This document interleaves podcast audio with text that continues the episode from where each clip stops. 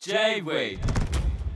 King's Place. 週刊漫画ジョニー、えー私ジャンケンジョニーが毎回一作品おすすめの漫画をピックアップ、えーストーリーや狼視点で見どころをご紹介していきます。また、えーリスナーの皆様からのおすすめの漫画もシェアしております、えーここで沈黙 D から手紙が届いております、えージャンケンさんジャンケンさん。ギャンブル漫画の金字塔カイジお好きでしょうか？1996年に週刊ヤングマガジンで連載が開始された福本信之先生による漫画。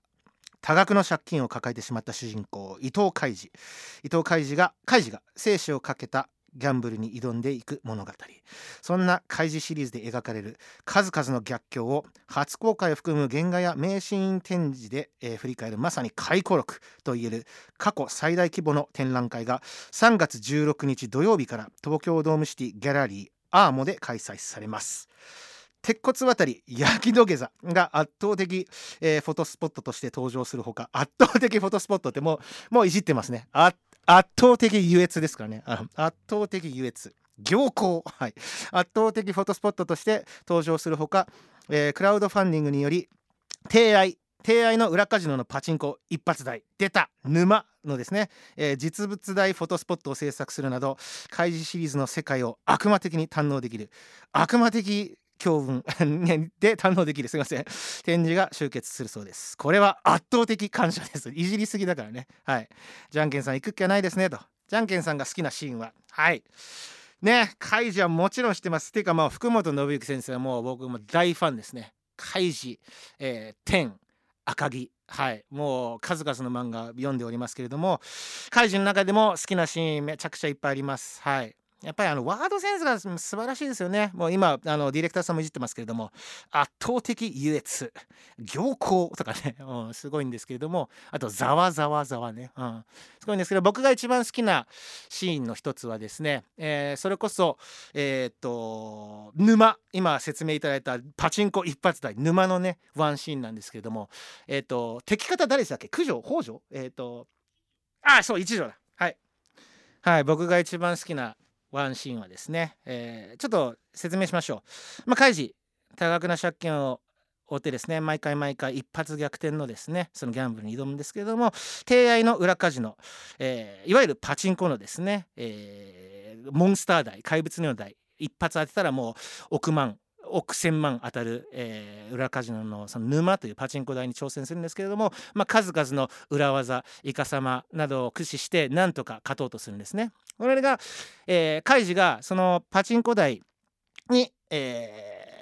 全額費やすわけです。でもう仲間たちが頑張る頑張れいけるいけるみたいな感じで、えー挑むんですけれどもその間その敵方のそのカジノのオーナーというか、まあ、支配人である、えー、と一条さんがですねやばいやばいみたいな感じであの一触即発のもうこれで当たってしまうんじゃないかって場面の時に最後開示側というか開示があの結局ミスるというかあの何事も起きないんですね全額費やしたのにその時の開示がも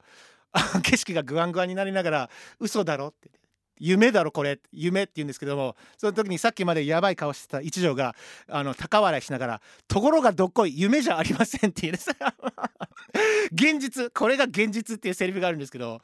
やばくないですか？俺日常会話で「ところがどっこい」って言ってるの。ところがどっこい夢じゃありません。現実これが現実っていうもうあのセリフとあの一場面がもう本当に好きで、うん、日常会話でこんなに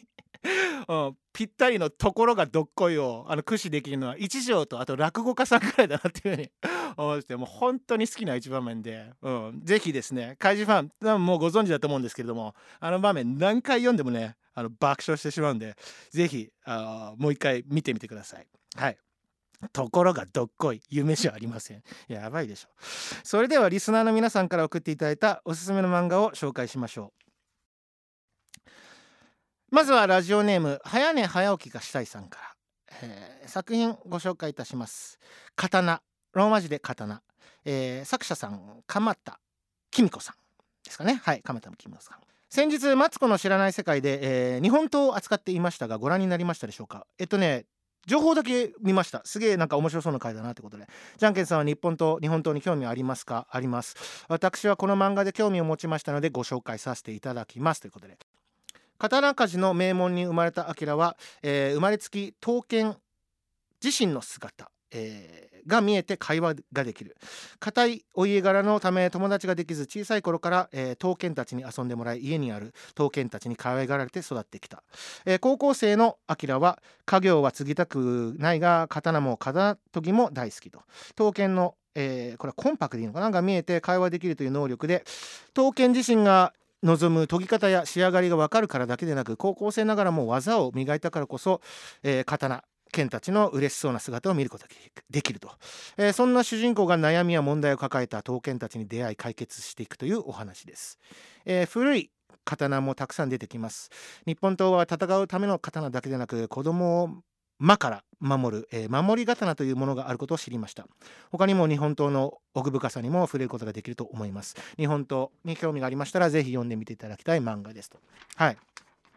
日本刀はやっぱねあのめちゃめちゃロマンがありますね。侍忍者、えー、戦国時代そういうのも好きな方々だったら多分ご共感いただけると思いますけど数々のねあの名刀と言われてるものなんだろう。例えば妖刀村雨とか菊一文字だとか、えー、有名なの例えば菱形歳三虎鉄はいとかね。えー、ほんとさまざまなものありますからロマンがありますよね。面白いそうですねこれは。うん。なかなかお題としても珍しいものだと思いますので刀鎌田公子さん、えー、原作といいますか作者の刀ご紹介いただきました。続きましてラジオネームイアラさんから。あこれはもう名作です。山本秀夫先生ホムンクルス。あらすじ、えー、新宿西口の一流ホテルとホームレスがあふれる公園の狭間で車上生活を送るホームレス名越進は医学生伊藤学に出会い報酬70万円を条件に第6巻が芽生えるという、えー、トレパネーションというですね、えー、頭蓋骨に穴を開ける手術を受けることになった、えー、その手術以降流しは右目をつむって左目で人間を見ると、えー、異様な形をする、えーまあ、人たちが見えるようになったと。伊藤によると他人の深層心理が現実のようにイメージ化されて見えているのではないかと言い彼はその世界をホムンクルスと名付けた。そして名越はさまざまな心の闇を抱える人間たちと人たちと交流していくと。はい。殺し屋一でも大変有名な山本秀夫先生好きな作品ですが、えー、ホムンクルスも好きで、えー、トレパネーションというのをこの漫画で初めて知り未知の世界に引き込まれている感じがして読み応えがありました、えー、綾野剛さん主演の映画も面白かったですホムンクルスはね衝撃的でしたね。めちゃくちゃ面白いですね。あのー、補足説明もありましたけれどもトレパネーション。本当に実際、えーと西洋とかでは第6巻を芽生えさせるために行われているあとは例えば治しようのない、えーと、病気とかを治すということで一時期、まあ、僕もかじったような知識ですけども実際にあったあるえー、手術方法なんですけどもそれを行うことによって、えー、変なものが見えてしまって、えー、いろんな人たちの心の闇を抱えている人たちにも合うんですけれどもそのうちそのホムンクルスたちそれが見えてしまう世界に主人公もどんどんその闇にとら、えー、われてしまう。っていう、えー、ストーリーですね。山本先生は本当に、えーと、覗き屋とか、えーと、殺し屋一このホームクルスもそうなんですけど人間の精神的な闇だったりその日常的に抱えてる人間たちの闇をもう面白いえげつない角度でその描くのが本当にすげえなって思う作者でもう日本の漫画家の中でももうトップオブトップの記載のお一言だったと思うんですけれども、はい、改めてあのご紹介いただいてますけれども傑作です。山本秀夫先生ホムンクルスご紹介していただきました。続きましてあこれはオンタイムですね、えー、ラジオネームあきさんからご紹介いただいております、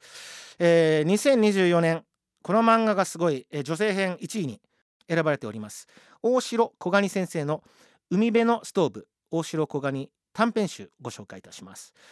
あらすじ生活から生まれた絵と言葉が織りなす珠玉の7編。雪のように静か冬の朝のように新鮮、えー、自分の気持ちに触れることができるのはこんな時かもしれない。表題先の